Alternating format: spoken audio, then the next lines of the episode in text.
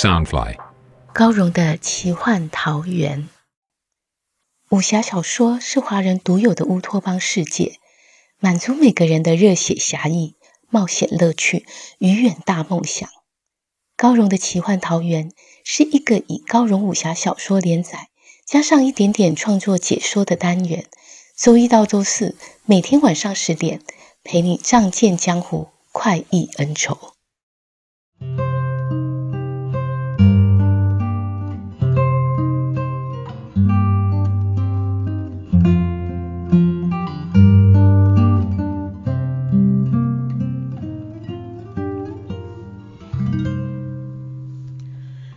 来到高荣的奇幻桃源。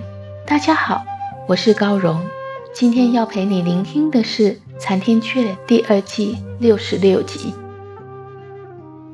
风小刀与玉冰华的生死决斗，最后在风小刀救了玉冰华的情况下收场。但接连受到应天狂和玉冰华的言语刺激，风小刀心中已经受到极大的创伤，对小蝴蝶的死。更是充满了疑惑，而玉冰华也恨死了风小刀。这两个三无派最杰出的后起之秀，在风小刀还未踏上无间岛，就已经结下梁子。接下来，两个人又会发生什么冲突呢？间隔比武终于结束了。风小刀虽然是最后站在台上的人，但他还记得和陆逍遥的约定：如果他赢了。就让陆逍遥当最后的胜利者，出出风头。最后的胜利者究竟会得到什么丰厚的酬赏呢？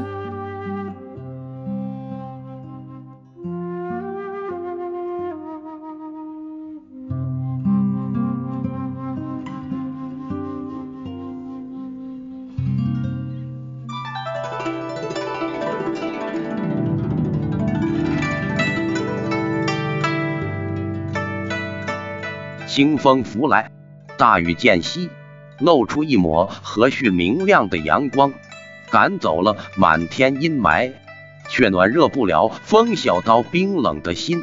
公子义拉长声音，远远传送出去。五十道比赛，他一句话还未说完，忽然又有一人飞身上台。公子义连忙对那人说道：“少侠，比试结束了。”风小刀却道：“还未结束。”陆逍遥因关心情切，才急于上台。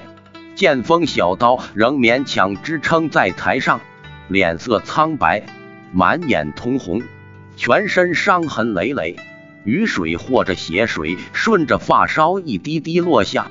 他心中难过，伸手欲扶风小刀，风小刀却旋身一转，跌下台去。看起来正像是被陆逍遥一掌击落，这一下大出众人意料之外，全场哗然，甚至有好事之徒暗恨早该上台去捡这便宜。公子义对这情景也是愕然，不明白风小刀是什么意思，只能大声道：“五十道，比赛结束。”众人悬着的心才落了地。怅然的怅然，欢喜的欢喜，看热闹的就此散场。只是无论是谁，从此心里头都深印了一个名字：风小刀。陆逍遥见风小刀，却还牢记自己的玩笑话，把最后的胜利让给自己，泪水不禁模糊了双眼。公子义走近前来，对陆逍遥道：“不管这胜利如何得来。”少侠总是最后站在台上之人，请随我面见阁主。一名紫山弟子上台，在公子义耳边低声数语。公子义连忙唤道：“风少侠，请留步。”他打从心底佩服这个年轻小伙子，便与陆逍遥一同下台，来到风小刀面前。陆逍遥心想：风小刀自从与应天狂交战之后，就失魂落魄，应该是菊仙哥出了事。他不敢多口相问，只咬着唇低声道：“小师叔，都是我不好，我不该叫你上台。”风小刀轻拍他的肩，笑道：“傻小子，哭什么？我可还活着。何况我也不是一时兴起，只为了帮你。他脸上虽然还挂着笑意，眼底却掩不尽疲倦与苍凉，茫然与绝望。这次比试让他身心俱创，身上的伤还容易复原，心里的伤却是再难恢复。陆逍遥从前只悠然的过日子，凡事都不怎么放在心上，天塌下来都有无邪门挡着。眼见群豪为了名声宝物、恩怨情仇，甚至侠义担当，在血痕斑斑的不归路前仆后继，才知江湖多凶险，却又叫天下英雄无可抗拒。而风小刀正是一步步走入这惊涛骇浪之中，他不禁暗暗下定决心，从此不管他到哪里，我总要跟着帮他。风小刀转向公子义道：“不知前辈有何吩咐？”公子义满脸堆笑，恭敬道：“阁主也想见见风少侠，你们既是好友，就请一起来吧。”此时，画儿也已来到他们身边。三人随着公子义进入剑阁的地界，那是一座山城，峰峦绵延接天际，翠松竹海连万里，数百道清澈碧泉散布其中。每道泉畔都矗立着一座式样精巧、珠光宝气的楼阁，在辽阔苍然中散发着点点光芒。隐隐显出剑阁的丰厚家底，既华丽大气，又不落俗艳。风小刀虽心情愁郁，望着这片丰美山城，也不禁动容。陆逍遥更是啧声赞叹。公子义遥指前方山脉，微笑道：“我将爷剑阁乃是以这莫干山脉建立，莫干山自然是当年干将莫邪隐身铸剑之处。”各位眼目所及，尽属剑阁范围。他领着四人穿过层层花林，来到一间泉畔小舍，说道：“请各位好好歇息，明早阁主集会约见。”便躬身告辞。陆逍遥心想，自己和风小刀虽然是最后的胜利者，但公子义的态度未免过分恭谨，他心中不禁起疑。这阁主究竟弄什么玄虚？过不多时，月孤雁也回来与三人相会，见陆逍遥和画儿闷在屋内，风小刀却独自坐在屋外，就吩咐剑阁提数十坛烈酒过来。矮矮红霞辉映下，这屋畔小泉似一条晕染了金光的带子，粼粼闪耀，璀璨华丽。月孤雁挨坐在风小刀身旁，并肩欣赏这一幅夕阳映照黄金泉水的绝美风景。月孤雁先饮一大口酒，然后把酒坛子递过去。风小刀接了酒坛，大口猛灌。月孤雁也不问他话，只陪他喝个尽兴。两个人就这么你一口我一口。沉默却纵情的轮流喝掉数十坛的酒，直到夜幕低垂，逐渐都有了醉意。月孤雁忽然叹道：“我心里苦闷，想找人聊聊，却不知能向谁说。他知道，只要这么一说，以风小刀的仁厚心肠，必然会关心自己。果然，风小刀回过头来，本要关心询问。”一见到月孤雁淡定的神情，忽然明白他的用意。茫茫醉意间，忽然又想起自己的师傅若水，不禁自嘲道：“大哥，应天狂那恶贼说的不错，我曾是他山寨中的小贼，我不配当你的兄弟。他真正想说的是自己不配做若水的弟子。”月孤雁道：“交朋友，结兄弟。”贵在情义，不在身份。人无法选择自己的出身，但英雄何怕出身低？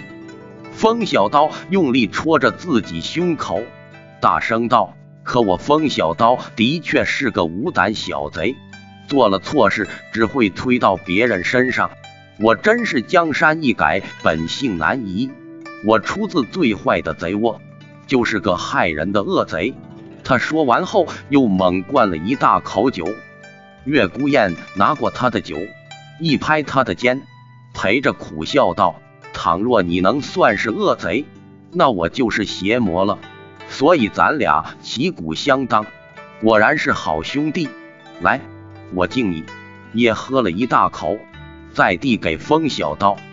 风小刀想，他是因为诛杀数万邪魂才感伤，接过酒水喝了一大口，苦涩道：“大哥，你不明白，你总算是斩妖除邪，我却事到今日才看清，自己竟是这般卑劣。”他一句话再说不下去，头一垂埋在双膝之间，身子微微的抽搐。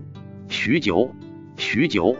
传来虚弱的吸鼻之声，月孤雁知道他十分痛苦，只轻拍他的背。菊仙哥被擒捉时，风小刀受云水天和应天狂所伤，不能动弹，就算有心相救也无力。但君家三口的惨事，因为他内心的逃避，导致菊仙哥的受辱身亡。玉冰华严厉切实的指责。每一件事都像烈火般烧灼着他心肺，令他几乎要崩溃。我想救人，却是害人；我自己没本事，却怪起别人。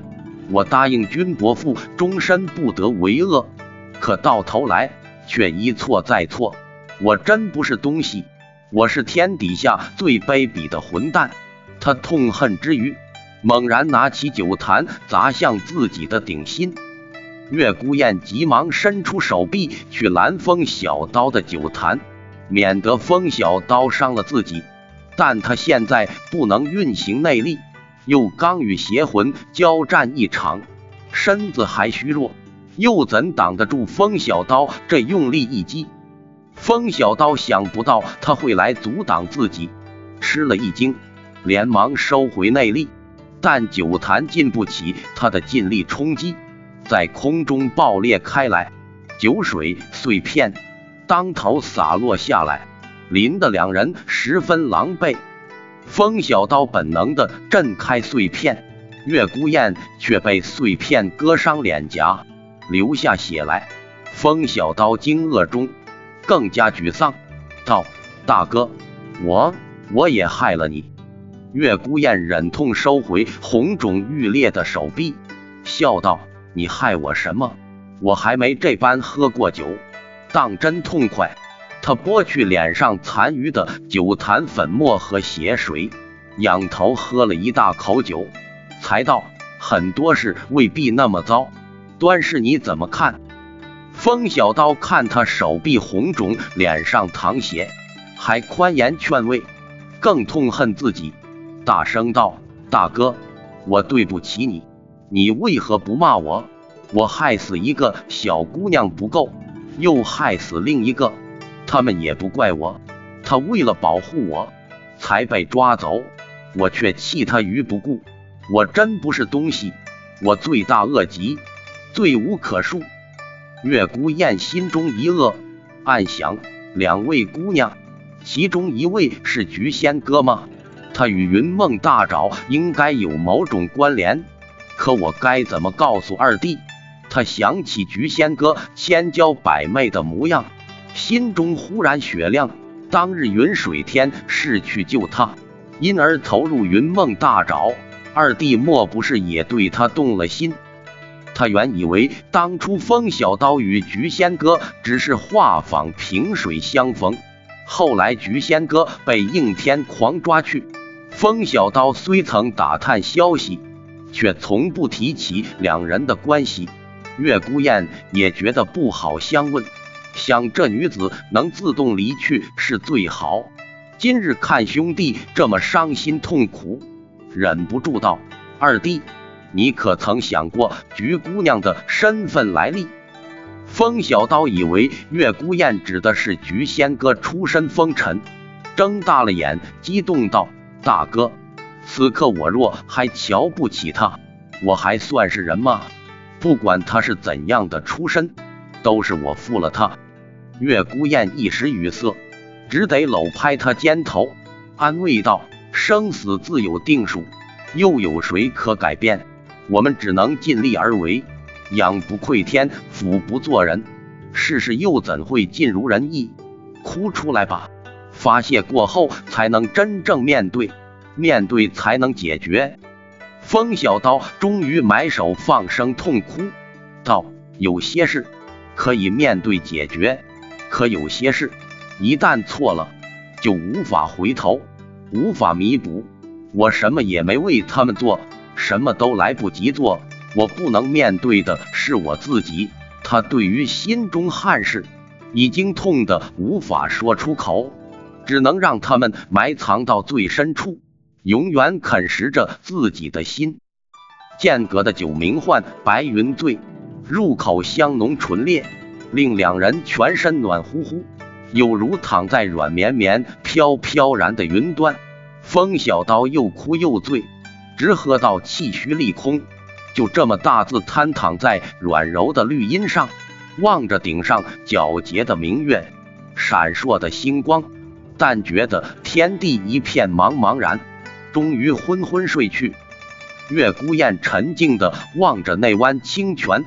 从被夕阳映照成一条金红艳丽的带子，慢慢的夕阳西下，在黑夜中变成一道璀璨的银河，四周景色也逐渐隐没在苍茫深浓之中。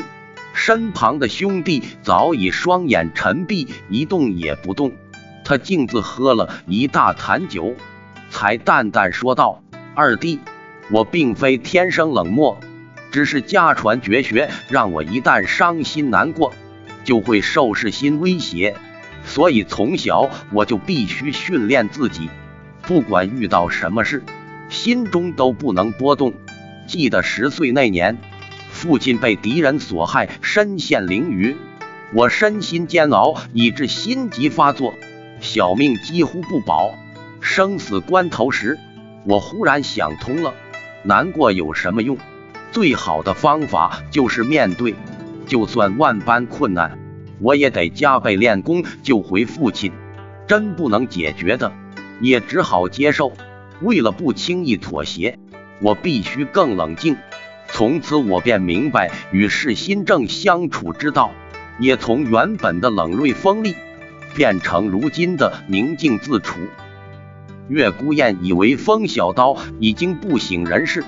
这番话其实是说给自己听的，谁知风小刀忽然翻了身，伸手扯着月孤雁手臂，咕哝道：“大哥的敌人真这么厉害吗？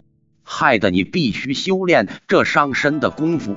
来日我定和你联手救伯父出来，大哥就不用再练了。”他说完这些话，才真正睡去。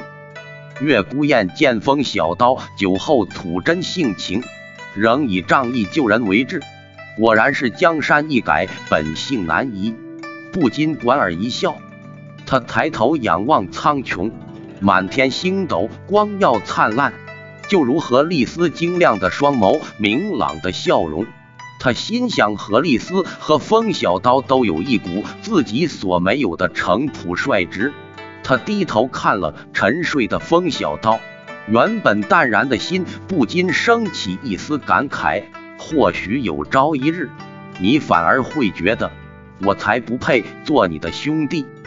他忆起武师所说的生死结束，和远在冰天雪地中那个绝美的身影，又喝了一口酒，喃喃自语道：“如果我遇上无法解的死结，神功又未尽，嘿。”就是我命中之时，又如何能弥补他呢？